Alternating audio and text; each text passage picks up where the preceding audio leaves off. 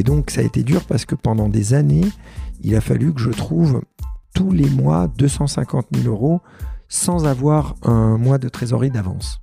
Donc je démarrais le premier du mois et je payais les salaires le 23. Et si je trouvais pas 250 000 euros quelque part en 23 jours, je mettais la clé sous la porte et 40 personnes au chômage. Donc ça, ça a été très très dur humainement. Bienvenue dans La Galère, le podcast qui raconte comment les entrepreneurs des plus belles startups se sont débrouillés pendant les tout premiers mois de leur aventure. On parle des galères du début, de la débrouille, des petites astuces pour convaincre les premiers clients et tous ces détails qui font la différence entre le succès et l'échec d'une startup. Je suis Boukar Sal, partenaire chez Start the Fuck Up, le studio d'innovation qui aide les entrepreneurs et les grands groupes à avancer leur startup. Pour en savoir plus, rendez-vous sur www.stfu.pro. Si vous aimez ce qu'on fait, pensez à vous abonner à La Galère pour ne pas rater la sortie du prochain épisode et à nous donner 5 étoiles sur Apple Podcast afin d'aider d'autres personnes à découvrir l'émission. Bonne écoute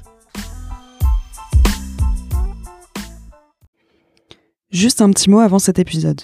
On sait que beaucoup d'entre vous sont des entrepreneurs qui démarrent, vous galérez, vous hésitez, c'est normal. C'est difficile de commencer un projet. Start the Fuck Up vous accompagne avec Flash, une accélération sur mesure en 5 semaines avec un coach entrepreneur dédié à votre projet. On rentrera ensemble dans les détails de l'exploration marché, la stratégie early stage, la conception produit, le développement tech, l'acquisition client, la vente et le pitch. Si vous avez une idée à lancer, que vous soyez un entrepreneur ou un chef de projet de grand groupe, rendez-vous sur stfu.pro slash flash. F-L-A-S-H. À très vite et bonne écoute. Bienvenue dans la galère. Aujourd'hui, j'ai le plaisir d'accueillir Taïg Chris. Salut Taïg, est-ce que tu peux te présenter? Eh ben salut, écoute, je me présente, je m'appelle donc Taï Chris, j'ai 46 ans, euh, je, je, me considère avant tout comme rider. Voilà, j'ai toujours été rider, j'ai fait des sports extrêmes pendant de longues années, j'ai eu la chance d'en vivre pendant de longues années et maintenant je suis entrepreneur dans la tech. Après j'ai eu plein d'autres vies. Euh, voilà, j'ai grandi entre Paris, la Grèce, euh, la Belgique, l'Allemagne, les États-Unis. J'ai vécu dans, dans, plein de pays, l'Estonie maintenant depuis des années. Et, et voilà, et donc j'ai j'ai fait des sports extrêmes et de la tech maintenant. Génial. Et donc en termes de tech, euh, tu as fondé plusieurs boîtes. Est-ce que tu peux nous en parler très rapidement avant qu'on Écoute, j'ai ouais, j'ai fondé deux boîtes. Une boîte qui s'appelle On Off, c'est une application mobile. Euh, alors c'est plus qu'une appli, c'est finalement un opérateur télécom, mais pour les utilisateurs, c'est une application qui permet d'avoir un deuxième 06 en un clic sur son portable.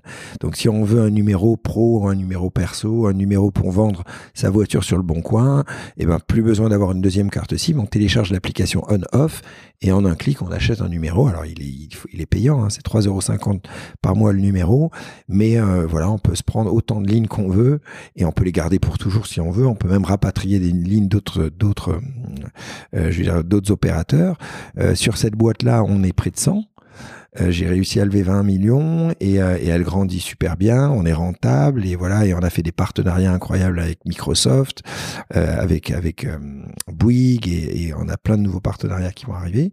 Et la deuxième boîte, alors elle démarre. On est à peine 15 aujourd'hui et on n'est pas encore rentable. On est encore en mode on lève des fonds, etc. On est en mode bootstrap et c'est un sort de réseau social, un sort de WhatsApp de la photo, c'est-à-dire qu'on se fait des albums collaboratifs au lieu de se faire des groupes WhatsApp qui sont des groupes de conversation, et ben là, c'est des albums collaboratifs entre potes où chaque pote peut poster des photos à l'intérieur en gardant la qualité d'un mode privé. Et tu peux, euh, quand tu pars au ski avec un groupe de potes, ben, tu te fais un album commun de photos et de vidéos. C'est un concept tout simple hein, qui existe, un, concurrent, on va dire, d'un Google Photo. Mais voilà, j'essaie de faire un sort de Google Photo français. Génial, super. Alors, avant euh, d'être entrepreneur, donc, tu as eu en effet plusieurs vies. Est-ce que tu pourrais nous parler de ça? Euh, Je suppose que toutes ces aventures t'ont amené à là où tu es aujourd'hui. Ouais. Écoute, ouais, j'ai eu plein de, de, de, vies différentes avant de, de, devenir entrepreneur.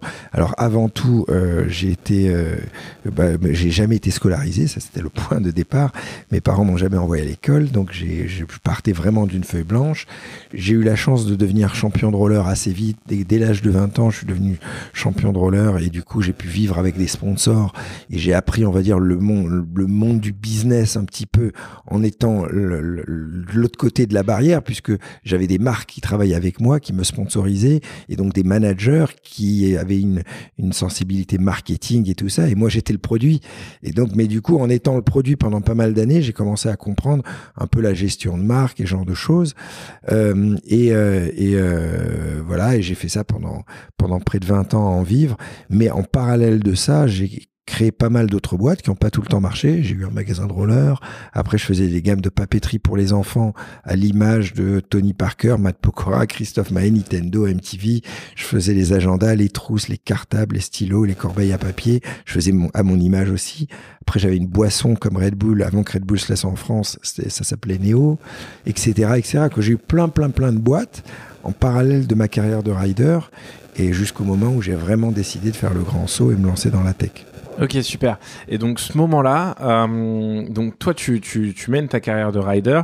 Tu as évidemment, donc, tu es exposé à ce, ce, milieu du marketing. Tu as fait pas mal de, de, de coups qui ont, euh, qui ont marqué la France. Mm. Euh, c'est pas venu tout de suite. Les coups qui ont marqué la France sont venus après, au début, j'étais plus jeune, je débarquais, je n'avais pas d'expérience dans tout ça, je savais pas, j'étais pas bon particulièrement quand je passais à la télé, télévisuellement parlant, mais j'étais toujours dans une mentalité d'apprendre et m'améliorer, donc je me suis amélioré à être meilleur dans les interviews, donc du coup j'avais plus de sponsors, et quand j'étais sur l'île d'hôpital, vu que j'avais pas d'autres opportunités, bah, j'ai commencé moi-même à, ouvrir d'abord un magasin de rollers, à fabriquer des skateparks, à louer mes propres rampes en mettant des riders, donc j'ai toujours été entrepreneur dans l'âme, mais sans finalement me considérer comme un entrepreneur. Ce qui est marrant, c'est qu'aujourd'hui, il y a, une mode autour des, start-upers et des entrepreneurs. Ça devient branché d'être entrepreneur. Et moi, finalement, je n'ai jamais...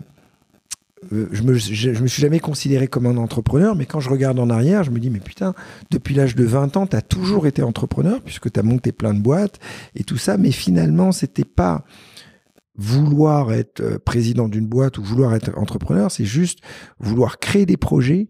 Et vu que ça se faisait pas, le seul moyen de le faire, c'était de le faire moi-même. Ok. Et donc, euh, mais tu avais quand même, du coup, euh, à ce moment-là, tu, tu, tu, développes cette fibre quand même du marketing, donc où tu te formes toi-même pour, euh, pour t'améliorer, pour passer mieux en interview et, et pour faire quelques cascades qui vont t'exposer à la France. Je, je me rends pas compte à quel point c'était cascades qui t'ont exposé ou si tu étais déjà. Alors, c'était vraiment un, un, mélange des deux, c'est-à-dire que le, le, vu que j'étais dans, dans les sports extrêmes, il fallait que je sois meilleur à trouver des sponsors. Donc, par exemple, j'ai commencé à apprendre à faire du design, à faire mes propres dossiers de presse, à, à contacter les journalistes, à remplir, je veux dire, à, j'étais pas, j'étais finalement multifonction. J'étais à la fois le sportif, mais à la fois l'agent, à la fois je lisais les contrats, les, les, les, contrats, donc je devenais un petit peu, pas avocat, mais j'avais une, une compréhension juridique en lisant les contrats.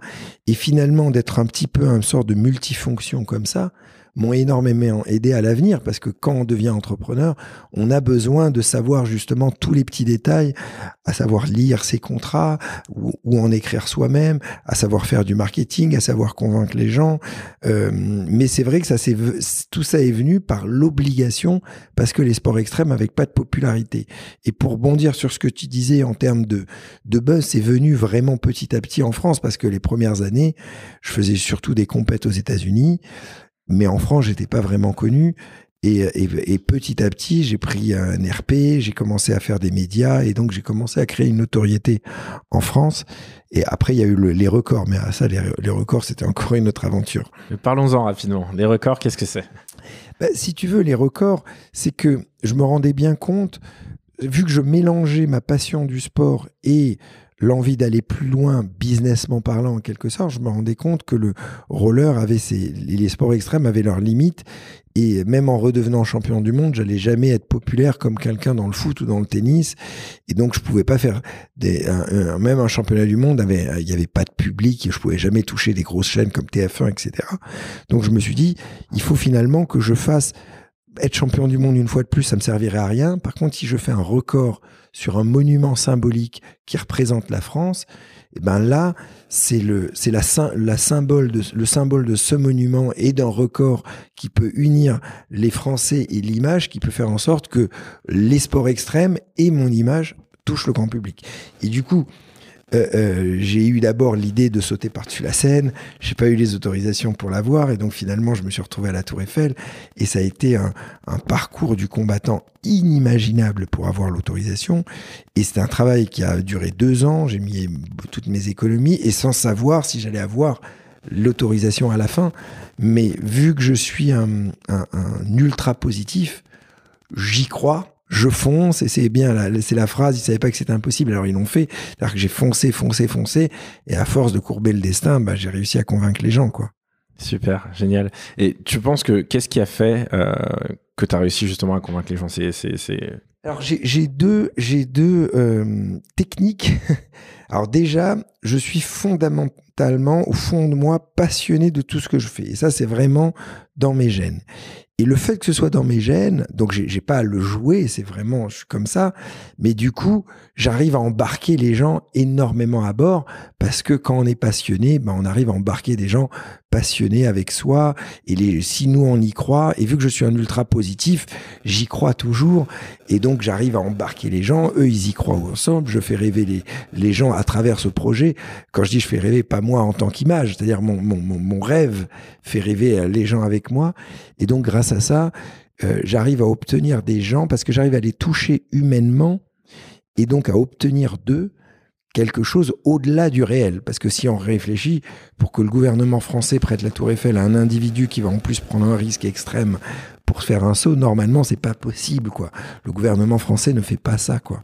Et, vraiment, j'ai dû faire 150 réunions et j'ai, euh, ça va, ça allait du maire de Paris au président de la République, de l'assistance au directeur technique, au préfet de police. Chaque personne que j'avais en face de moi, je l'ai, j'ai réussi à m'adapter à, et à le, résoudre déjà ses problèmes parce que je m'adaptais à la problématique de chaque personne que j'avais en face de, de, moi, et de le toucher humainement. Et donc, si tu veux, j'ai acquis une vraie, euh, une vraie empathie, réflexion, euh, compréhension du caractère de chacun pour arriver à aller au bout du rêve et de les embarquer à la fin de la passion.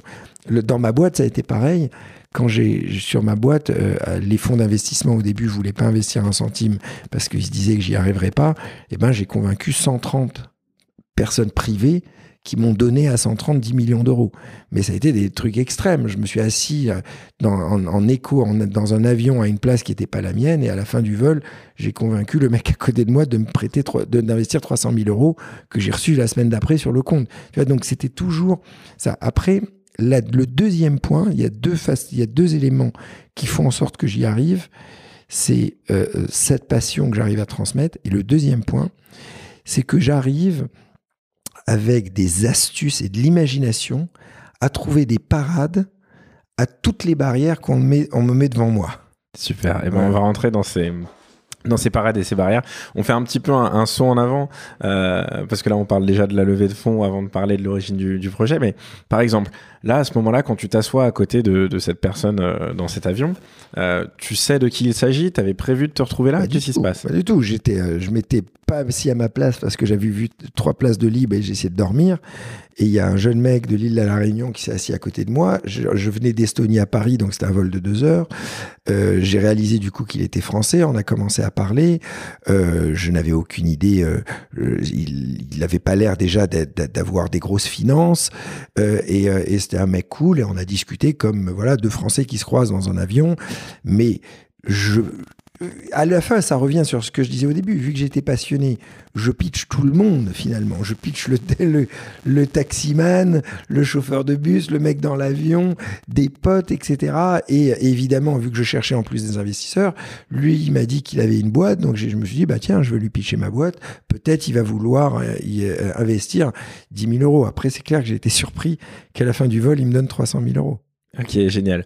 Donc, euh, si on repart, donc à ce moment-là, au moment où tu décides de faire le saut dans la tech, euh, tu le fais avec une idée déjà? Alors, ouais, le, le j'ai toujours été, si tu veux, euh, extrêmement stratège. Alors, stratège, ça peut paraître péjoratif, mais c'était pas du tout dans, dans ce sens-là. C'est-à-dire que euh, vu que je viens d'en bas et que j'ai pas de, particulièrement d'avantage pour pour y arriver, j'essaye et, que je partais d'une feuille blanche parce que j'ai pas fait d'études, etc. À chaque fois, j'essaye d'apprendre de chaque aventure que que, que j'ai eue et d'essayer de pas reproduire les mêmes erreurs et du coup d'analyser vraiment la stratégie. Et donc j'ai toujours été une éponge. Donc quand par exemple j'étais dans les dîners ou dans des, dans des événements, chaque personne que je rencontrais, essayé de comprendre son métier et d'ajouter du savoir à mon à, à, à, ma, à ma marmite. Tu vois, c'était comme si à chaque fois j'ajoutais du savoir dans ma marmite. Et donc sur ce lit d'hôpital il y a sept ans en arrière, je me suis dit. Sur lequel tu te retrouves après un accident? Après un accident en roller, euh, il y avait rien de très grave, quoi. C'est-à-dire c'était le ligament croisé, j'allais pouvoir m'en remettre, mais c'est juste j'arrivais à la quarantaine, je m'étais séparé de mon ex, euh, euh, je, je pouvais plus faire des records indéfiniment, et c'était le moment où il fallait que vraiment je me lance dans la tech. En tout cas, c'était un choix. Donc en fait, toutes les expériences que j'ai eues par le passé, je les ai analysées, je les ai compris et j'ai écrit une sorte de formule magique de huit points en me disant ma nouvelle idée, mon nouveau projet, je vais le structurer pour être sûr qu'il soit sur des bonnes bases. Donc sans parler à des mecs qui l'avaient fait avant. Non, non, mais vu que j'ai eu des plein d'expériences dans d'entrepreneurs et de, qui n'ont pas toujours marché, etc. Donc j'ai appris à chaque fois des choses. Et donc c'est là où je dis que je suis stratège, c'est-à-dire que j'ai vraiment euh, construit mon truc pour être sûr que je sois sur des bonnes bases. Les huit points que j'ai notés, le premier, je me suis dit, je vais, hum, je vais choisir une des plus grandes industries au monde. Voilà, parce que euh, il, les sports extrêmes, j'avais beau être le meilleur en roller, et eh ben je gagnais moins que le millième footballeur, donc je me rendais compte, même quand, même si tu es très bon dans une industrie, si tu es dans une petite industrie, ben tu galères, alors qu'avec en travaillant peut-être moins dans une grande industrie, tu seras un king, tu vois. Donc je me suis dit, je vais choisir télécom. Au moins là, je suis sûr de pas me gourer. Le deuxième point, je me suis dit, il faut que j'arrive à ubériser cette industrie, c'est-à-dire euh, euh, je me suis rendu compte, et ça c'était vraiment la compréhension, l'analyse, que les nouveaux géants ne sont pas propriétaires des actifs, ils sont des sortes d'intermédiaires. Euh, Facebook n'est pas le propriétaire des contenus, quoi, c'est le propriétaire des contenus, mais c'est pas eux qui le fabriquent. Euh, Amazon, c'est eux qui sont la place de marché, mais c'est pas eux qui sont propriétaires des produits, c'est juste un intermédiaire. Airbnb est le plus grand réseau d'hôtels, mais c'est pas eux qui sont propriétaires des murs. Euh, Uber est le plus grand réseau de taxis au monde, c'est pas eux qui sont propriétaires des voitures et des licences de taxi. Donc je me rends bien compte que les nouveaux géants sont pas ceux qui détiennent les actifs, qui sont très difficiles à trouver et à acheter et à entretenir, mais ceux qui sont l'intermédiaire, ce sorte de marketplace intermédiaire. Donc je me dis, puisque je choisis télécom, est-ce que je peux créer un opérateur télécom qui n'est pas propriétaire des antennes J'utilise les antennes des autres en étant en réalité le produit en facial sans être propriétaire des antennes? Le troisième point, je me rends compte qu'on est dans un monde où l'expérience utilisateur est roi. Si tu inventes quelque chose qui est plus simple pour les gens, ça va marcher parce qu'on le voit avec les apps. Euh, on est dans un monde où on, ça va vite. Il faut que, que, le produit améliore notre vie. Tu vois le quatrième point, je me rends compte qu'il faut être propriétaire de sa marque, parce que quand par exemple j'avais la marque Tony Parker et je faisais mes gammes de papeterie, le jour où j'avais perdu la marque Tony Parker, j'ai eu un trou dans mon chiffre d'affaires, et donc je me suis bien rendu compte que je peux rien construire à long terme sans être propriétaire de ma marque. Après, je me suis, le, ça c'est le quatrième point. Le cinquième point, je me suis rendu compte qu'il faut que je vende le même produit dans tous les pays. Parce que la marque Tony Parker se vendait bien en France. Euh, au Japon, bah, Tony Parker n'était pas connu, donc il fallait trouver le Tony Parker japonais. Donc je me suis dit, non seulement il faut que je sois propriétaire de ma marque, il faut que je crée un produit et une marque qui soient vendables de la même façon dans tous les pays.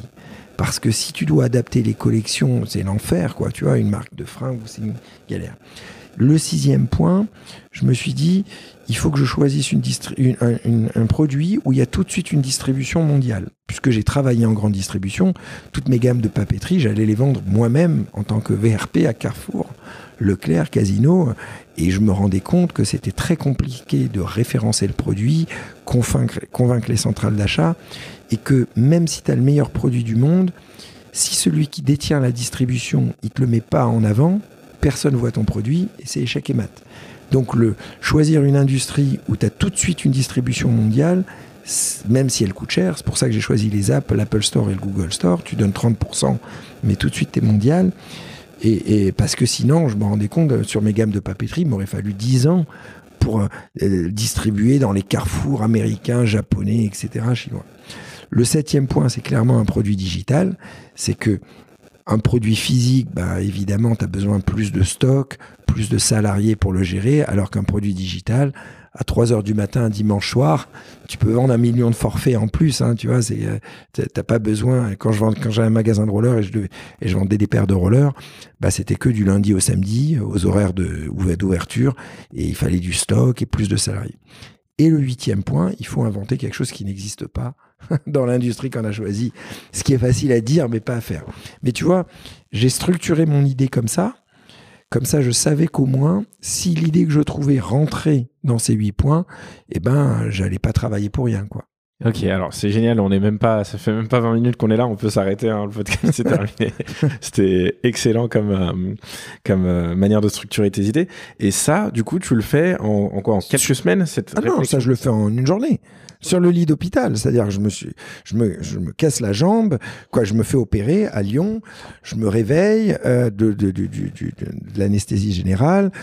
J'ai eu une journée un petit peu où je me dis bon bah il faut peut-être maintenant te réinventer et quoi que ce soit. Et, et c'est là où je me dis bon bah il faut que je crée une boîte il faut que je je peux plus rester dans les sports extrêmes. Donc ça part de là. Je me dis je peux plus rester dans les sports extrêmes. Il faut que j'aille dans un endroit où il y a une vraie grosse industrie. Et là je me dis bon bah il faut que tu trouves un truc là-dedans. Et là je commence à écrire ce- cette petite formule magique. Et et du coup je cherche très vite l'idée qui rentre là-dedans et l'idée que j'ai eue qui était vraiment euh, simple et, géniale c'est de me dire on est dans un monde où tout est dans le cloud, nos musiques avec Spotify, nos films avec Netflix, nos fichiers avec Dropbox. Je veux dire, tout est dans le cloud. Pourtant, notre 06, notre numéro de mobile, lui, est coincé dans un bout de plastique. Si, on, si tu perds ton téléphone, bah, tu as perdu ton numéro. Et, il faut repartir dans un magasin Orange ou SFR pour récupérer ton numéro parce que lui est coincé dans ce bout de plastique. Alors qu'avec ton mail, si tu perds ton téléphone, tu peux quand même voir ton mail sur une tablette, un ordinateur d'un pote, parce que l'adresse mail n'est pas rattachée à un bout de plastique. Et donc j'ai bien compris le non-sens. Je me suis dit pourquoi le numéro est rattaché à un truc physique alors que tout est dans le, ma- dans le cloud, même le- même l'adresse mail? Sans te dire que si ça se trouve, le- la raison était une raison euh, Bah, physique, si- bah, technique. si, si. Bah, je me suis dit, il y a automatiquement une raison. Qu'est-ce que c'est que cette raison? Est-ce que c'est une raison régulatoire, technique, etc. Mais il y a forcément une raison parce que ça n'a pas de sens. Il n'y a aucun sens à bloquer un truc. Si demain je te disais que ton adresse mail elle est bloquée dans une carte SIM, tu dirais what the fuck quoi? Tu dirais c'est pas possible quoi, tu vois? Et donc j'ai bien compris tout de suite. Je me suis dit ok, cette idée, ça c'est un non-sens. Si techniquement et légalement c'est possible, c'est la vague que personne pourra arrêter. Ça sera un truc extraordinaire. Et donc, je suis parti. J'en ai parlé à deux, trois copains de cette idée. J'ai vu que tout le monde me disait, bah oui, si le numéro il est dans le cloud, je peux euh, récupérer mon 06 sur n'importe quel téléphone, mais sur une tablette en cinq minutes. Je peux en avoir deux, etc. Et donc, je me rendais bien compte qu'il y avait un truc. Et donc, ça a commencé à, me hanter. Tu vois, j'y pensais non-stop. Il fallait que je, rencontre quelqu'un qui puisse me dire si c'est faisable techniquement ou pas. Et c'est marrant parce que, vu que je suis un optimiste, sur le lit d'hôpital, j'ai commencé à me renseigner, il m'a fallu du temps pour trouver le nom du job du mec qui sait, tu vois, parce que je savais même pas quel était le nom du job du mec qui pouvait me répondre, tu vois.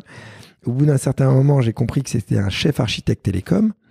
Et donc, j'ai réussi à trouver un chef architecte télécom. Et alors attends, quand tu dis au bout d'un certain temps, c'est quoi les étapes pour euh, trouver Là, mec-là? bah, le chef architecte, ça a été compliqué parce que je ne savais pas le nom de ce job. Donc, je savais pas qui pouvait me demander. Tu vois, tu veux mettre des numéros dans le cloud, tu demandes à tes potes, tes potes, ils disent, bah, je sais pas, demande à SFR. hein. Tu vois, tu peux pas appeler le service client SFR pour, voilà. C'est très, très abstrait quand tu, quand t'es pas du métier et tu connais rien. Et donc, euh, c'était un mélange comme un- une sorte de chasse au trésor. hein. Je demandais à des potes, je cherchais sur Internet, je mettais des mots-clés, je regardais. Et au bout d'un certain moment, euh, euh, je commençais à entendre le mot de chef architecte télécom entre sur des sites internet, des profils LinkedIn, à des potes qui s'y connaissaient en télécom, de plus en plus, voilà. Et donc après, j'ai commencé à, chercher, à être à la chasse au chef architecte, à essayer d'en trouver. J'en ai trouvé deux. Un euh, que j'ai contacté via LinkedIn. Le deuxième, c'était le pote d'un pote avec qui je faisais du roller. Qui c'était un de mes seuls potes avec qui je faisais du roller qui était bon technologiquement, tu vois. Donc euh, j'avais sou- j'avais le souvenir que lui était très fort. C'était le génie de la bande, tu vois. Ok, et donc Et donc là, tu, tu- le, le- le mec de LinkedIn par exemple, tu lui dis quoi? Tu lui dis salut, je suis Ty Chris. euh, Voilà, alors si tu veux, tous ces gens sont, sont, est- en tout cas été amusés parce que euh, euh, d'avoir le mec qui a sauté de la Tour Eiffel qui les contacte et euh, qui veut leur proposer une idée dans leur métier, bah, et, et ces gens-là sont gé- en généralement des passionnés ils sont pas arrivés à être un expert de leur domaine s'ils n'ont pas travaillé toute leur vie là-dedans en étant passionnés. Donc ils sont ouverts. Donc on a fait un déjeuner avec le premier. Il a trouvé l'idée géniale. Il m'a m'a conseillé un petit peu, mais il pouvait pas travailler pour moi parce qu'il était en, en poste chez Bouygues. Par contre, le deuxième était parti de chez Orange et donc je pouvais l'embaucher. Par contre, il m'a dit c'est 1500 euros par jour. Et là, j'avais, je crois, à peu près 15 000 euros sur mon compte et je devais vivre avec cet argent pas mal de mois. Donc j'étais, j'étais sec, mais je lui ai dit, écoute, est-ce qu'en deux, trois jours, tu peux me dire si c'est possible? Si mon idée est, possible. Mais tu vois que j'étais toujours dans la, dans la positivité, dans la croyance, j'y crois et je prenais le risque de me dire, bah, allez, je paye les deux, trois jours de travail, même si j'ai pas beaucoup d'argent, pour savoir si c'est possible. Et je me rappelle que sur le lit d'hôpital, avec les médecins qui me faisaient la rééducation, je leur disais, ben, la semaine prochaine, je revois, alors ils comprenaient rien, les médecins, je leur dis, je revois un chef architecte que j'ai rencontré, etc. Si il me dit que mon idée est faisable, ça va changer ma vie. J'étais déjà, c'est marrant parce qu'il y avait rien de fait. J'avais pas, j'avais pas de boîte, j'avais pas levé des fonds, j'y connaissais rien. J'étais sur mon lit d'hôpital et je savais déjà que si c'était possible, ça allait changer ma vie. Trop bien. C'est marrant. Donc je devine que finalement c'est possible. Est-ce que tu as eu des galères à ce moment-là ou est-ce que le mec est venu en te disant allez c'est parti? Alors ce qui était marrant comme, situation, c'est que quand on, s'est rencontrés, pour qu'il me donne le verdict, moi j'avais peur du verdict, j'avais une boule au ventre parce que soit il me dit bah non c'est mort, et là c'est tous les rêves que je m'étais, moi je suis un rêveur donc tous les rêves que je m'étais mis en, tête s'écroulaient, euh, euh, soit il me dit voilà. Et donc quand, quand je le vois, on va se mettre dans un café. Avant de s'asseoir, j'essaye de déceler dans son regard si c'est positif ou pas positif. Tu comprends le truc? Et, et, donc, c'est, on s'assoit et il me dit écoute, bonne nouvelle. Donc là, je, je, je, suis aux anges. Il me dit écoute, ton, ton idée a jamais été faite et c'est faisable techniquement et légalement. Mais, donc là, il y a le mais évidemment. Et il me dit mais le seul moyen de le faire, c'est un vrai opérateur télécom qui peut le faire, réguler, etc. Et donc là, je me dis, waouh, c'est compliqué parce que dans ma tête, un opérateur télécom, c'est des milliards d'euros, etc. Il faut être propriétaire des antennes et tout. Et donc là, il m'explique, il me dit, non, il y a deux façons de le faire. Soit, bien sûr, tu vas voir Orange SFR et là, il risque de piquer l'idée et, et ça se fera jamais. Bonne chance. Il y a peu de chances que ça se fasse avec eux parce qu'ils sont pas vraiment. C'est des, des, machines trop lentes, etc. Et il me dit soit tu crées toi-même ton opérateur. Et là, il me dit que je peux créer un opérateur sans dépenser des milliards en ayant des licences télécom de MVNO. C'est un peu technique, mais c'est des licences virtuelles qui, où on n'est pas propriétaire du réseau, euh, mais et des licences qui sont gratuites, parce que des licences normales, Normalement, c'est 250 millions ou 300 millions d'euros la licence, et après, il faut déployer le réseau avec, qui coûte 2-3 milliards. Tu vois Donc, de toute façon, c'est, par contre, un, un, opérateur virtuel, là, c'est des licences gratuites. Des licences gratuites, et c'est gratuit aussi de les déployer? C'est-à-dire que si demain, j'ai envie de. Non, en fait, là, là le. Il y, a, il y a, donc il y a deux types d'opérateurs pour expliquer un peu techniquement. Donc il y a les opérateurs nationaux qui détiennent les antennes, qui elles, du coup, ont déployé le réseau qui coûte des milliards. Et il y a ceux qui, sont, qui ont des licences télécom gratuites, des MVNO comme Virgin Mobile, M6 Mobile, qui vont voir ceux qui sont propriétaires des antennes et qui leur louent du trafic. Qui disent, par exemple, un M6 Mobile va voir un Orange et dit à Orange, moi j'ai la marque M6 Mobile, j'ai envie de vendre une offre pour les jeunes vendez-moi pas cher des minutes, des SMS et de la tata, je vais le packager dans une carte SIM que vous me vendez qui aura pas le logo Orange, mais il y aura le logo M6 Mobile dessus, mais en réalité, c'est Orange qui fait tout. Et moi, M6 Mobile, vu que j'ai une marque une force de frappe de communication, je vais la vendre. Et, et, et finalement, ces, ces, ces, MVNO peuvent jamais combattre l'opérateur puisqu'ils achètent le trafic chez l'opérateur. Ok. C'est un peu comme si c'était des apporteurs d'affaires ou? Non, c'est pas des apporteurs d'affaires. C'est euh, des marques, des marques qui utilisent le le euh, c'est euh, c'est comme un c'est comme si tu veux comme si tu as une usine de fringues qui sait fabriquer tous les plus grandes fringues de la terre. Il y en a un qui arrive, qui a une super marque, et dit à l'usine occupez-vous de toute la fabrication. Moi, je vais mettre ma marque mais le problème, c'est que celui qui met la marque, il ne peut vendre que parce qu'il y a l'usine. Ok. C'est un peu comme si tu utilisais euh, les serveurs, les serveurs Amazon Cloud euh, Voilà. pour lancer ton. La, la- ton la service. différence, c'est que, c'est que euh, dans ces cas-là, quelqu'un pourrait toujours fabriquer son propre serveur, etc., et concurrencer un petit peu, un- un- pas concurrencer, mais avoir une liberté là-dessus, alors que pour accéder aux antennes nationales de n'importe quel pays, tu es obligé de passer par les opérateurs nationaux, et donc ils ont un monopole. Donc c'est pour ça que les MVNO ne peuvent jamais normalement combattre les gros opérateurs. Par contre, euh, euh, moi j'avais apporté un nouveau paradigme dans, avec mon idée, c'est que je ne je n'achetais pas le trafic puisque je ne vends pas de carte SIM. Moi je vends que le numéro. Et donc je change quelque chose qui a été construit dans la régulation et dans l'histoire, c'est que dans l'histoire des télécoms, quand n'importe quel opérateur au monde te vendait une carte SIM, il te mettait dans la carte SIM de la data, des minutes, des SMS et un numéro et il te packageait tout ça en une offre globale. Moi, j'ai dit les SMS, les minutes, la data, ça m'intéresse pas, c'est pas mon business. Moi, c'est que le numéro.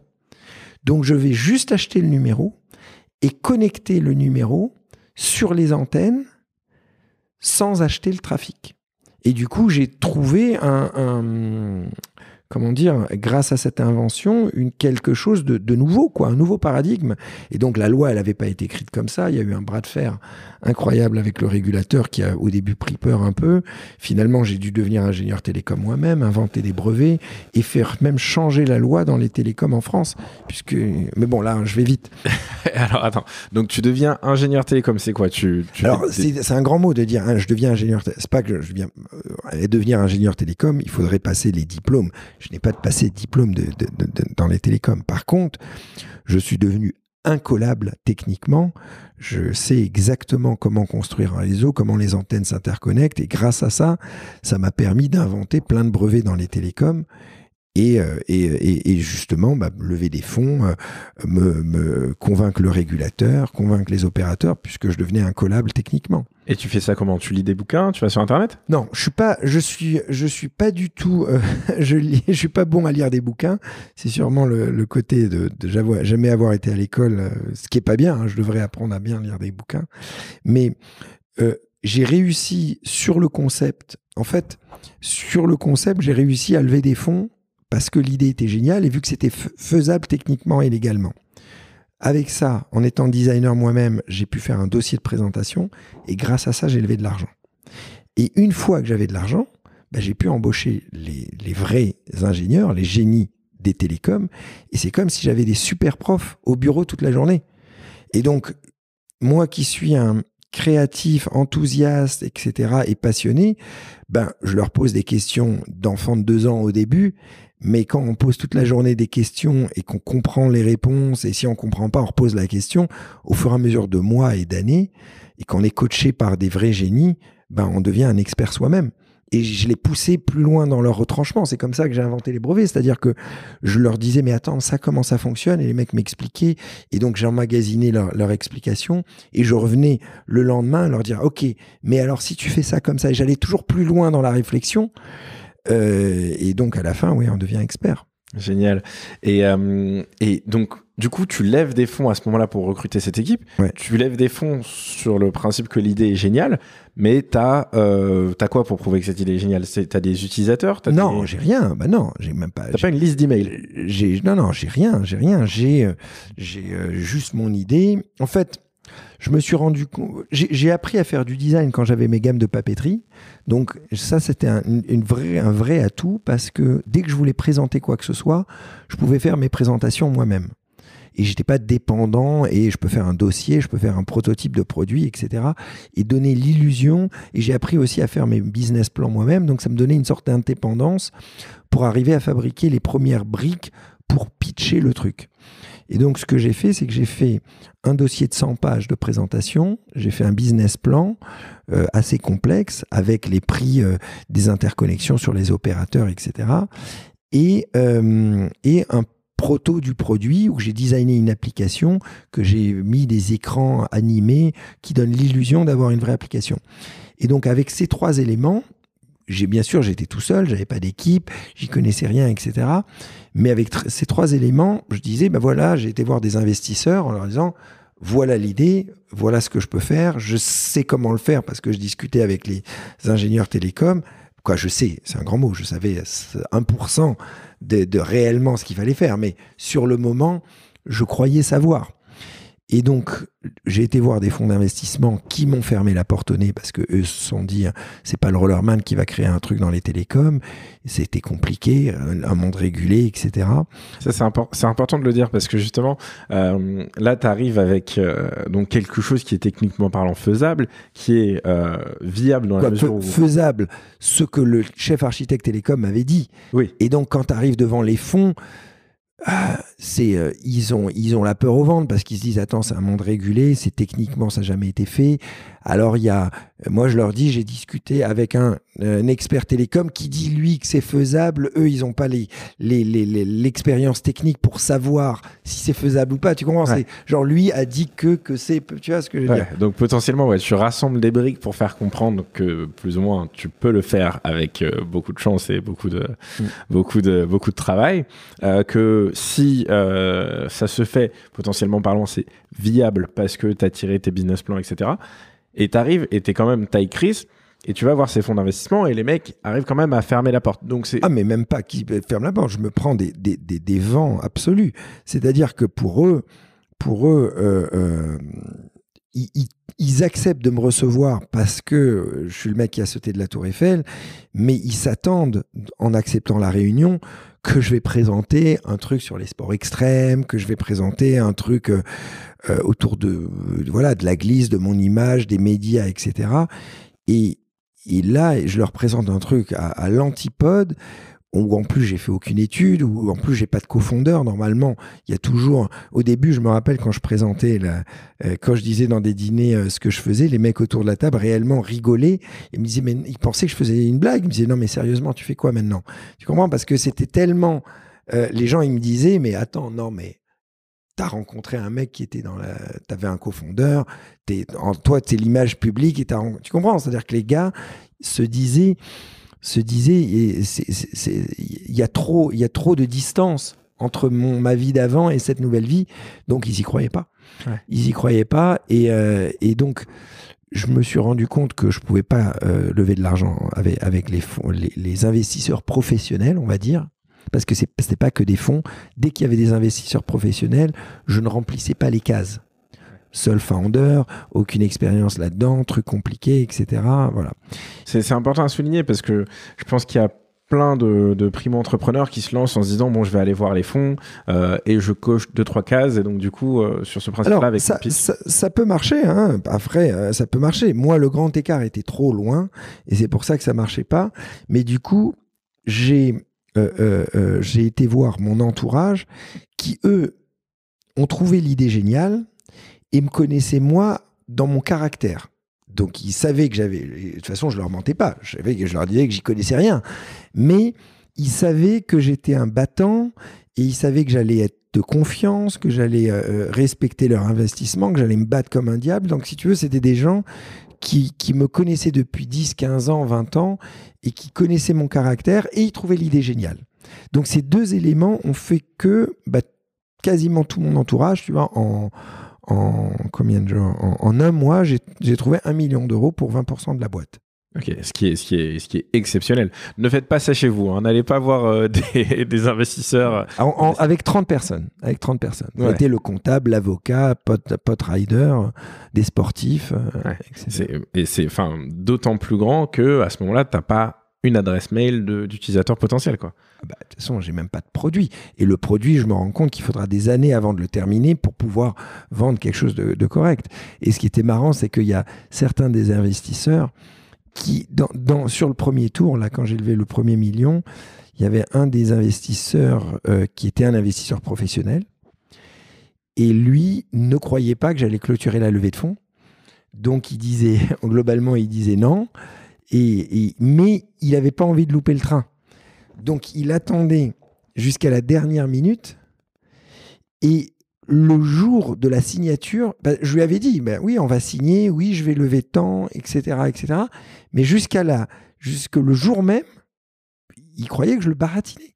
Tu vois, il, cro- il croyait que je, lui mentais en lui faisant croire que j'allais. Et finalement, euh, le jour de la signature, quand il a compris que vraiment ça allait signer, etc., bon, bah, il, a, il a investi, il a, il a envoyé l'argent. Trop bien. Et ça, ça prend combien de temps à ce moment-là de lever euh, un million et d'aller voir 30 personnes? Ben, De- Ça a pris un mois. Ça a pris un mois. Un mois, j'ai fait ça en un mois. Donc un jour, euh, une personne. Ouais, un jour une personne. Ouais, un jour une personne. Sur combien de prises de contact? Ah non, mais j'avais un taux de réussite quasi de 100%. Ah ouais Quasi de 100%. Ouais, ouais. Les, les, les, Mais le truc, c'est que j'avais pas de contact. Donc, c'est-à-dire que c'était que les gens que j'appelais mon chirurgien, euh, euh, sa sœur, son beau-frère, euh, mon, mon avocat, mon comptable, tu vois, les, les, quelques personnes que je connaissais. Et c'était des petits tickets, euh, 50 000 par là, euh, 20 000 par là. et je demandais à certaines personnes qui me présentent d'autres gens, etc. Et donc, j'ai fait ça en un mois. Après, j'ai développé le produit, le prototype. Ça m'a pris un an de développement pour avoir enfin un proto totalement buggé, mais qui montre que ça peut marcher. C'est-à-dire, le produit marche, c'est-à-dire que je pouvais faire une démo qui marche. Et là, toujours pas d'utilisateur. Tu développes quelque chose pendant Alors, un an sans parler à tes alors, utilisateurs. Ne Mais non, pas parce ça que chez j'avais- vous. le produit, je pouvais pas le vendre. Après, un an après, j'ai fait un lancement. Je me rendais compte que si je lançais pas le produit live, j'arriverais pas à avoir des investisseurs. Parce que je me rendais compte le million d'euros, il était parti en un an. Parce que j'avais, j'avais, euh, été obligé d'embaucher 20 personnes pour fabriquer le truc, etc. Plus travailler avec une boîte télécom et tout. Et, euh, et donc, j'ai fait un lancement. Heureusement, ce lancement a fait un peu le buzz. Parce que tous les journalistes, ils étaient très, très surpris. Au début, ils se sont dit, c'est un, euh, ils croyaient que j'étais juste une image, qui a une boîte de tech qui m'a pris en tant que porteur d'image, etc. Donc il y avait beaucoup de journalistes qui sont venus à la conférence de presse de lancement pour savoir si c'était du bluff ou pas, tu vois ce que je veux dire? Et donc quand ils ont vu que c'était vraiment moi qui l'ai créé, que j'y m'y connaissais, que j'étais, euh, j'arrivais à répondre à toutes les questions, etc. Bah, ils ont écrit des, des bons articles. Le seul problème, c'est que le produit marchait vraiment pas bien, mais c'était catastrophique. Et, euh, et, euh, et donc, je me suis rendu compte que pour commencer un petit peu à le vendre, il fallait un an ou deux ans de plus de RD et 2 millions d'euros de plus. Et donc, heureusement, j'ai pu le lancer, donc j'ai pu avoir un peu de, de, de- de notoriété là-dessus. Et du coup, j'ai réussi à lever 2 millions d'euros de plus en deux mois supplémentaires avec 22 personnes de plus. Ok, donc toujours le, le rythme. euh, Rythme, voilà. Ouais. Et donc, ça, ça m'a permis de développer un peu plus le produit. Et, euh, euh, un an et demi ou un an et demi après, ou un truc comme ça, euh, j'ai à nouveau convaincu d'autres investisseurs qui ont mis 1,3 million. Ok. Et, Euh, et là, tu as des utilisateurs à ce moment-là Là, j'ai des utilisateurs. lancement. Là, j'ai des utilisateurs, Au mais pas encore, pas encore vraiment payant parce qu'on donnait au début le premier numéro et ça marchouillait. Il y avait plein de choses qui marchaient pas très très bien, etc. Mais n'empêche, là, j'avais vraiment une équipe euh, de 40 personnes au bureau. J'avais euh, un, un produit quand même qui marchait, des gens qui payaient, donc c'était différent, tu vois. Donc là, au total, à ce moment-là, tu as levé 4 millions et tu as combien de personnes qui servent de on-off à ce moment-là? Je sais plus, je devais avoir, j'ai dû avoir 100 000 téléchargements, mais des numéros payants, je devais avoir 20-30 000 à peine. Ok. Et ces gens-là, pourquoi est-ce qu'ils payent le service? Non, parce que là, le service, le service, c'est clair que l'idée, l'idée, elle, elle résout un vrai problème. C'est-à-dire que il y y a des milliers de gens, des millions de gens qui veulent un deuxième numéro pro, perso, pour vendre leur voiture sur le bon coin, mais qui veulent pas avoir deux smartphones dans la, dans la poche ou payer deux abonnements de carte SIM. Ouais. Parce que même quand tu as des téléphones qui ont des doubles SIM, il faut quand même payer deux abonnements de carte SIM avec la data, etc.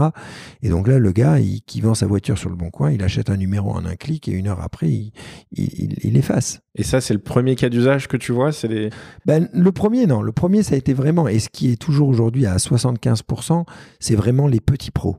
Aujourd'hui. Alors maintenant, on a, maintenant c'est différent parce qu'on a lancé une offre entreprise. Donc maintenant, on a des grosses boîtes aussi.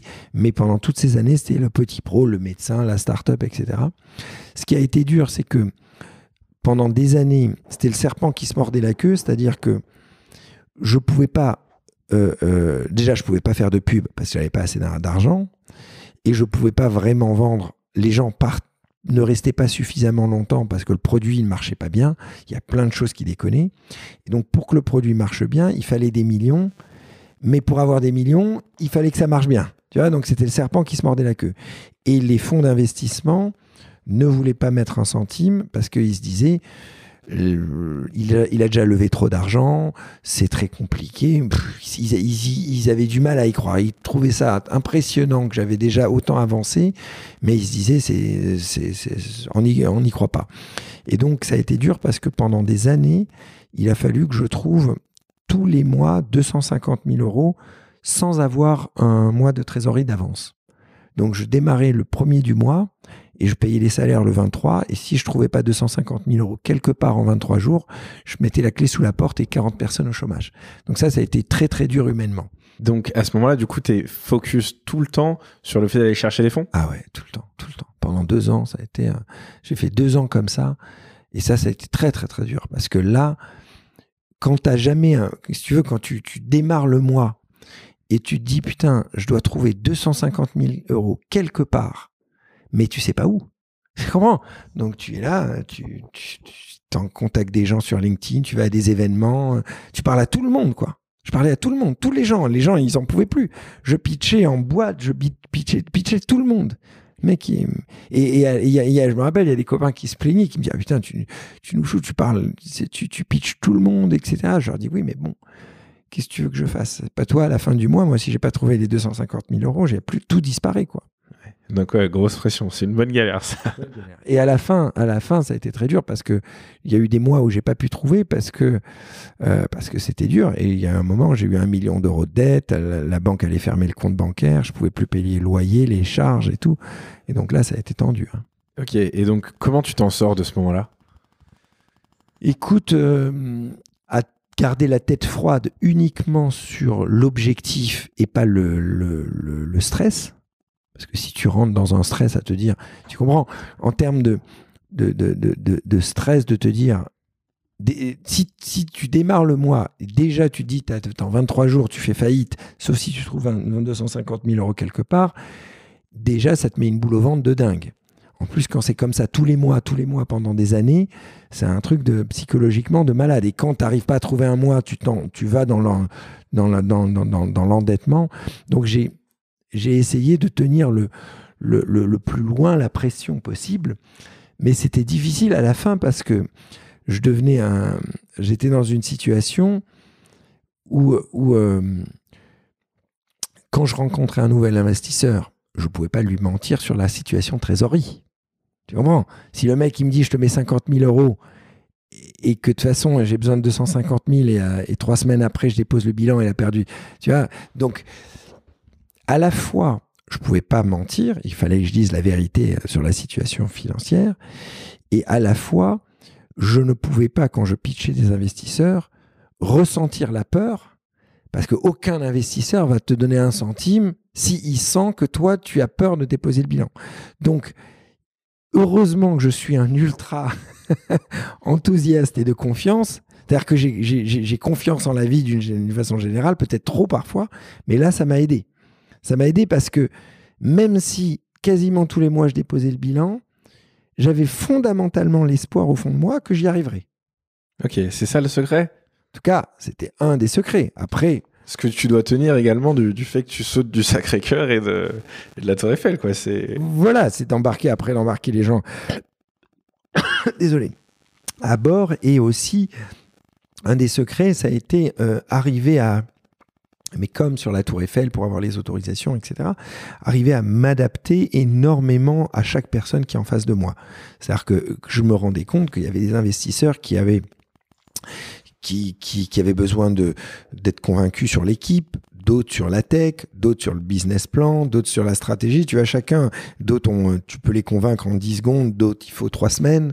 Tu vois, donc, euh, bah, mais bon, après, au-delà de la partie investisseur, parce que là, j'ai parlé beaucoup sur la partie investisseur, euh, mais n'empêche, c'est le nerf de la guerre, sinon j'aurais pas pu fabriquer tout ça. Mais après, il y a eu plein de choses difficiles. Il a fallu euh, construire l'équipe, apprendre à manager l'équipe euh, et pivoter sur le produit pour arriver à comprendre le marché et, vendre et faire des partenariats. Donc ouais, ça a été un long parcours d'apprentissage et du combattant. Et sur ces choses-là, c'est quoi tes plus grosses galères? C'est quoi ta plus grosse galère sur le recrutement, par exemple? Écoute, le recrutement, il n'y a pas eu une grosse, grosse galère particulière, particulièrement. Les recrutements, c'est toujours dur parce que les génies sont tous pris. Il faut arriver à les convaincre et parfois tu fais des mauvais choix et parfois tu fais des bons choix et parfois il y a des mecs qui partent, etc. C'est quoi ta technique aujourd'hui pour euh, ne plus faire ces erreurs-là, plus faire ces mauvais choix? Non, je dis pas, j'ai pas une technique particulière euh, et je dirais que je suis pas extrêmement bon sur euh, le, le, le recrutement. En tout cas, j'avais des techniques, j'avais des techniques pour arriver à trouver des ingénieurs. Par exemple, ce que je faisais, c'est que je cherchais sur Internet qui étaient, euh, par exemple, des développeurs d'une boîte. Si j'arrivais à trouver un nom ou deux noms, j'ajoutais les mecs sur LinkedIn. Sur tous les ajouts, il y en a quelques-uns qui m'ajoutaient en retour. Et dès que le gars m'ajoute en retour, tous ses potes développeurs rentrent dans les suggestions sur LinkedIn. Tu vois ce que je veux dire?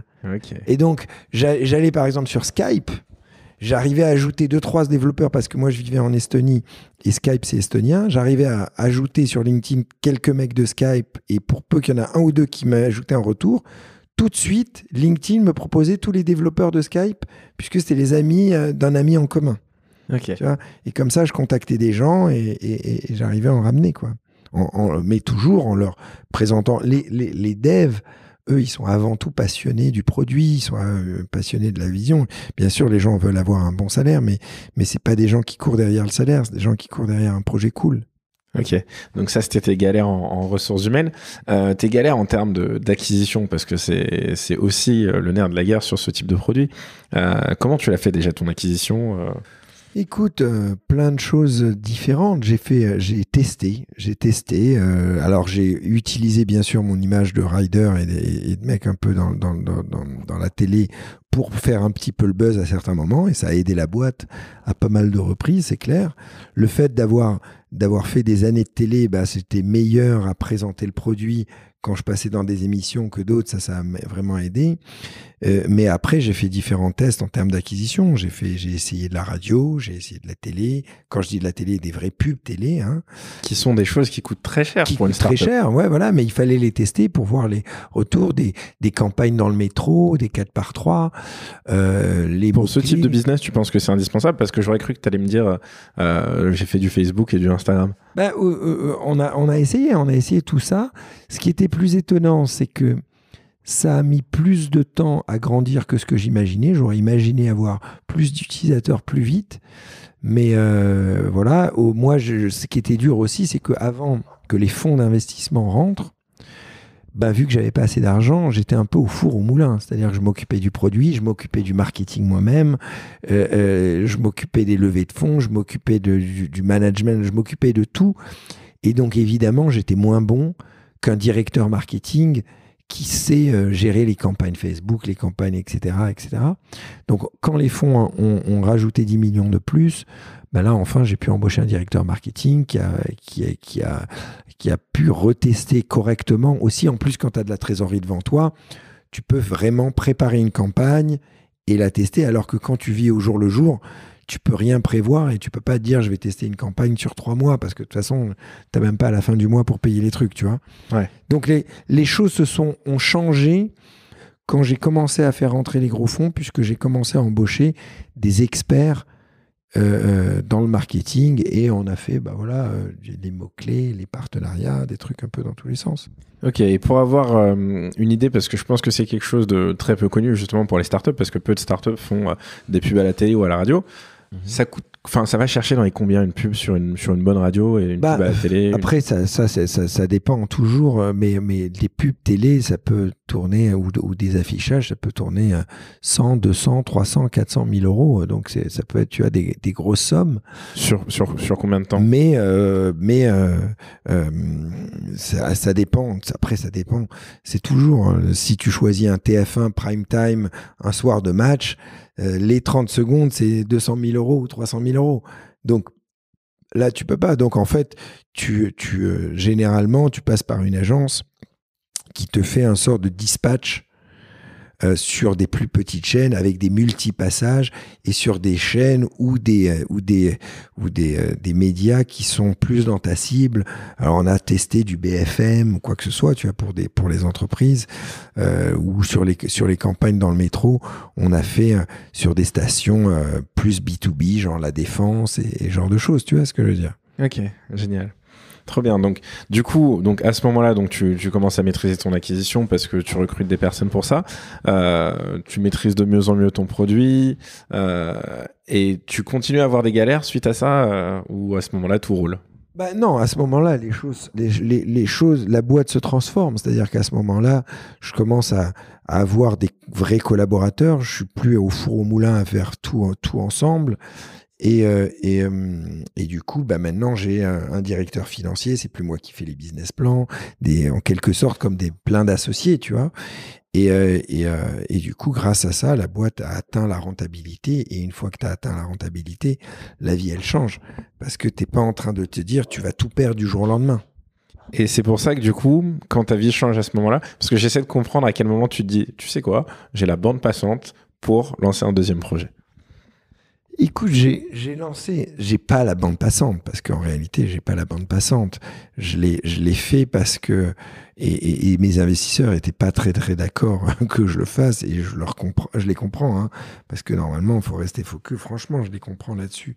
Après, dans la vie qui ne tente rien à rien et, c'était un mélange. Le fait de faire le deuxième produit c'était un mélange le deuxième produit donc c'est l'application album qui est un sort de WhatsApp de la photo où tu te fais des albums collaboratifs entre potes. Euh, album quand tu pars en vacances et chaque personne poste des photos et des vidéos dans ce dans ce pot commun. Euh, et en fait euh, ce qui me frustrait c'est de voir qu'on n'ait aucun réseau social français et européen voir à quel point les Américains euh, ont conquéri le monde de toute la communication entre personnes. Et je me suis dit, même si c'est pas moi qui vais y arriver, je vais essayer en tout cas d'y arriver et je vais lancer, euh, je vais en tout cas lancer le processus d'essayer de faire un réseau social français européen. Et, euh, et, en voyant aussi comment Instagram changeait le monde, et change le monde, je me suis dit, euh, il, faut, il faut que j'essaye en tout cas de faire un réseau social qui, euh, qui a le, un potentiel aussi de chambouler un peu le monde. quoi. Après, pour l'instant, j'en suis pas là et je suis pas encore arrivé, mais qui, tente, qui ne tente rien à rien, et voilà. Trop bien. Et donc, tu as des galères du coup euh, sur album euh, depuis que tu t'es lancé? Bah, Pareil, album, c'est plus dur parce que vu que euh, on-off, on, on, off, on vend des numéros, donc on fait du quasiment day one, tu commences à faire du chiffre, tu vois.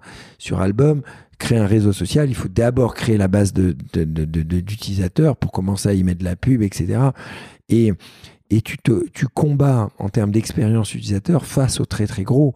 Euh, nous, là, notre application Album est vraiment un, Google Photo-like. Euh, même si notre expérience utilisateur est mieux Google Photo en termes de navigation, etc., mais en termes de fonctionnalité et stabilité, évidemment, Google Photo sont encore, pour l'instant, meilleurs que nous, parce que c'est normal, ils ont 150 développeurs ou 300 développeurs, nous on en a à peine 15 là-dessus. Donc si tu veux, c'est très très dur parce que il faut euh, c'est le serpent qui se mord la queue pour arriver à un produit qui arrive à concurrencer les gros, les Instagram, les Facebook, qui te font un développement de malade. Et à ce développement de malade, il faut beaucoup, beaucoup de millions pour le fabriquer. Et, euh, et, pour, et, et, pour, avoir ces millions, normalement, il faut montrer des KPI. Donc, à moins de trouver une, une croissance, une rétention incroyable sur les débuts, c'est difficile de lever de l'argent. Donc, à nouveau, c'est quand même la course un peu derrière la thune. Ok, et c'est quoi les choses que tu as apprises sur on-off que tu arrives à appliquer sur album Ah, le produit. Moi, je suis devenu maintenant un, un alors j'étais un designer un peu avant, mais maintenant je suis vraiment devenu euh, designer et expert de UX, UI d'application. Donc tous les designs d'albums, c'est moi qui les fais. La navigation, vraiment, je, j'ai pu gagner du temps énormément sur la construction du produit. Ce que j'ai appris en faisant des années sur un œuvre, je l'ai fait vraiment euh, très très vite sur album. Trop bien, génial. Euh, t'as déjà fait des erreurs là depuis que t'es sur album, euh, des choses où tu te dis bon, ah oui, peut-être dû les bah faire oui, différemment. Mais c'est difficile de parce que si tu veux créer un réseau social, c'est en quelque sorte trouver une formule magique sur un, un, cas d'usage de la façon où les gens euh, interagissent, où les êtres humains interagissent entre eux. C'est tellement dur. Et si la formule, elle était simple à trouver, euh, euh, voilà, tout le monde, tout le monde le ferait, quoi. Tu vois. Donc en fait, bien sûr que j'ai fait des erreurs. J'ai construit le produit d'une certaine façon. On l'a testé. On s'est rendu compte qu'il y a des choses qu'il fallait pas. Et donc on a pivoté en retirant des développements qu'on a fait et que et qu'il a fallu cacher, etc. Mais c'est ça revient un peu à dire bah, si je connaissais les, la combinaison du loto avant, tu vois, c'est un peu ça, quoi. Tu comprends? Tu, tu, tu, euh, Mais parfois, il y en a qui trouvent, et je leur tire le chapeau, c'est un, un mélange de, de, de, de, génie et de chance aussi, tu vois, qui arrive à, dès le début, à taper juste, à avoir la bonne idée et à la construire de la bonne façon, et hop, tout de suite, ils trouvent leur marché. Mais bon, c'est pas, pas, pas, toujours simple. Il y a toutes les histoires. Twitter, ils ont pivoté plein de fois avant de trouver le concept de Twitter, tu vois. Ouais, trop bien. Et comme tous les autres, hein, Instagram, TikTok, ils ont tous pivoté. Euh, ok, et sur ces deux aventures, quel est le pire conseil qu'on t'ait donné et le meilleur conseil qu'on t'ait donné? Euh, Écoute, le pire et le mauvais, j'ai pas de. Hmm, si tu veux, il n'y a pas de mauvais ou pire conseil. En tout cas, tu vois, j'en ai pas en mémoire. Parce que ce que je fais, c'est que à la fin, je forge toujours mon idée, je rassemble tous les mauvais conseils et tous les bons conseils et je les challenge constamment comme si je les mettais dans ma marmite, que je challenge, que je mélange, que j'analyse, etc. jusqu'à un moment où j'ai un avis sur ce qu'il faut faire. Et cet avis, je réaffine et rechallenge la vie constamment avec tous les gens qui me rechallenge. Donc, si tu veux, j'ai toujours l'impression de connaître la, direction où il faut aller à un moment précis. C'est-à-dire, tu vois, tu me parles aujourd'hui, bah moi je te dis, aujourd'hui, à mon avis, il faut aller dans cette direction pour un off, dans cette direction pour un album. Mais peut-être la semaine prochaine, je te dirai, hum, en fait, je m'étais un peu trompé, c'est pas exactement ça, c'est une autre direction, tu vois. Et cet avis, il change avec tous les gens qui me le challenge. Et, euh, euh, ce qui est important pour moi, c'est de d'écouter personne aveuglément, d'essayer de comprendre tous les avis de chacun et avoir une, décision très stratégique, comme j'ai montré, comme j'ai expliqué au début. Génial, trop bien. Alors là, je vais terminer sur deux questions. Euh, est-ce qu'il y a un conseil que tu voudrais donner aux entrepreneurs? Ça, c'est la première. Et après, je te poserai la deuxième. Alors, un conseil, euh, oui, il y en a même deux, trois. Bah, déjà, lancez-vous dans la tech parce que c'est vraiment ça change la vie hein. et il y a beaucoup en réalité euh, le travail est le même que vous ouvrez un, que vous lancez une marque de fringues que vous lancez euh, je sais pas vous ouvrez un magasin ou que vous lancez dans la tech sauf que les résultats et la facilité du marché est, est, plus simple dans la tech donc d'une façon générale se lancer dans la tech euh, pas avoir peur de se lancer dans des industries qui, sont, qui ont plus de potentiel, même si on n'y connaît rien. Parce que justement, généralement, les gens, bah, ils choisissent un petit peu la facilité. Quelqu'un qui était dans le cinéma, il va se dire, bah, moi, je vais rester dans mon domaine qui est le cinéma. Mais pour peu que ton domaine, ce qui était mon cas dans les sports extrêmes, est un domaine euh, euh, où il y a moins de potentiel, eh ben, c'est comme si tu te traînes un boulet un peu pour toujours. Donc, le conseil, c'est de dire, c'est mieux de, de, de, repartir d'en bas, même si on n'y connaît rien dans, une, dans, une, dans un domaine où il y a beaucoup plus de potentiel. Comment tu fais pour avoir ce courage-là? Parce que, si tu veux, il n'y a pas de courage à, avoir. les, comment dire L'échec est quelque chose de possible, mais la peur de l'échec est une sensation. C'est-à-dire que moi, je n'ai peur de rien parce que je sais que la peur est une émotion. Je sais que je vais rater comme tout le monde et que euh, et j'essaye de tout faire pour éviter l'échec, d'éviter de me casser un bras ou une jambe ou, euh, euh, planter ma boîte. Et si à la fin je plante ma boîte ou que je me retrouve à l'hôpital, ben j'analyse les conséquences qui m'ont fait arriver là. Mais à aucun moment pendant la route, je me perturbe la tête avoir des peurs de, de, de, de, cet échec, puisque en réalité, l'échec ne va dépendre que de la route que je vais faire. Donc ça sert à rien, avant de l'avoir fait, de me stresser la tête à me dire oh là là, tu vois, est-ce que je vais trouver les fonds ou est-ce que je vais planter la boîte? Fais et, et à la fin tu fais le bilan.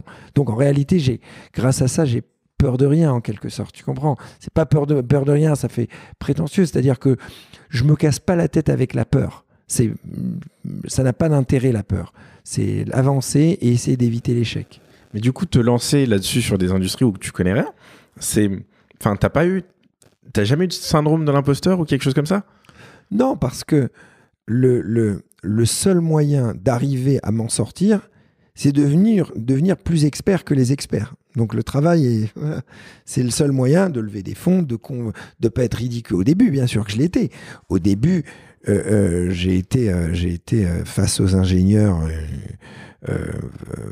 bah, difficile parce que j'étais leur CEO et je devais les manager et j'y comprenais rien. Et les mecs, ils étaient ils me respectaient en tant que rider, mais en tant que, CEO, pas du tout. Pourtant, j'étais leur patron, tu vois ce que je veux dire. Donc, c'était compliqué. Mais bon, le travail, avoir la flexibilité de remise en question. Moi, j'ai toujours dit avec mes ingénieurs, euh, euh, tout le monde peut être challengé dans la boîte. Je veux pas dire que c'est moi qui ai raison plus qu'un autre.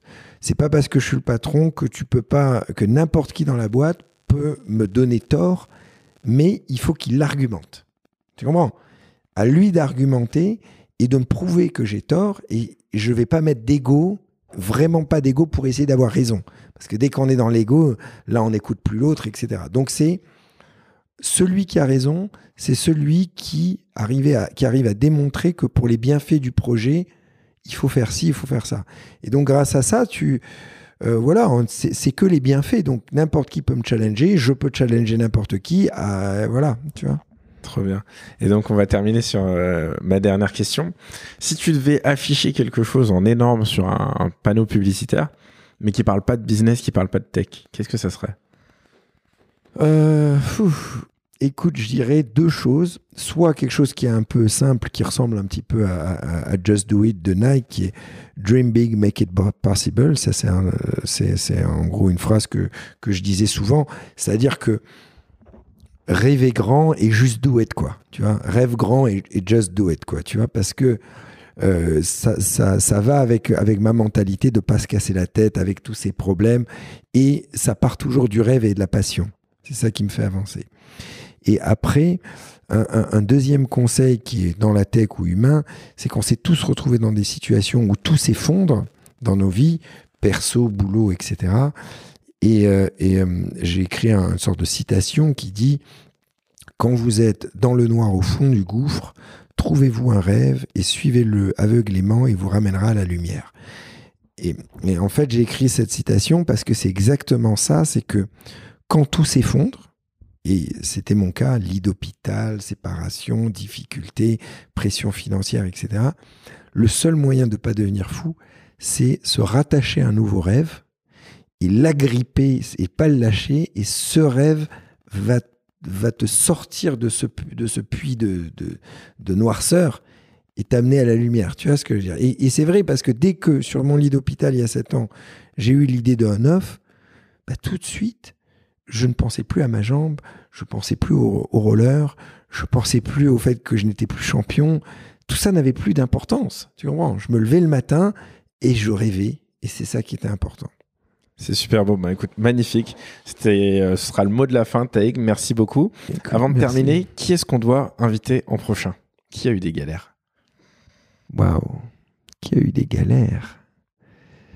Euh, bah j'ai j'ai euh, bah, mon pote Cédina Cédina Baldé qui a qui est un acteur. Alors il est pas dans la tech hein, qui est un acteur mais il a eu euh, plein de hauts et des bas. Et il se bat et il trouve alors il a fait plein de, de grands films. Il a joué dans euh, Danny the Dog des séries Netflix etc mais donc lui vraiment il se bat.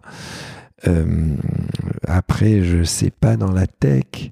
Laisse-moi réfléchir c'est déjà une très bonne réponse. Je suppose que ça donnerait des idées à pas mal de podcasts. ça serait bien. Euh, bon, et après, bah, y a... moi j'aime beaucoup Fred Mazzella, qui, qui, a été vraiment extraordinaire avec moi, qui m'a beaucoup soutenu.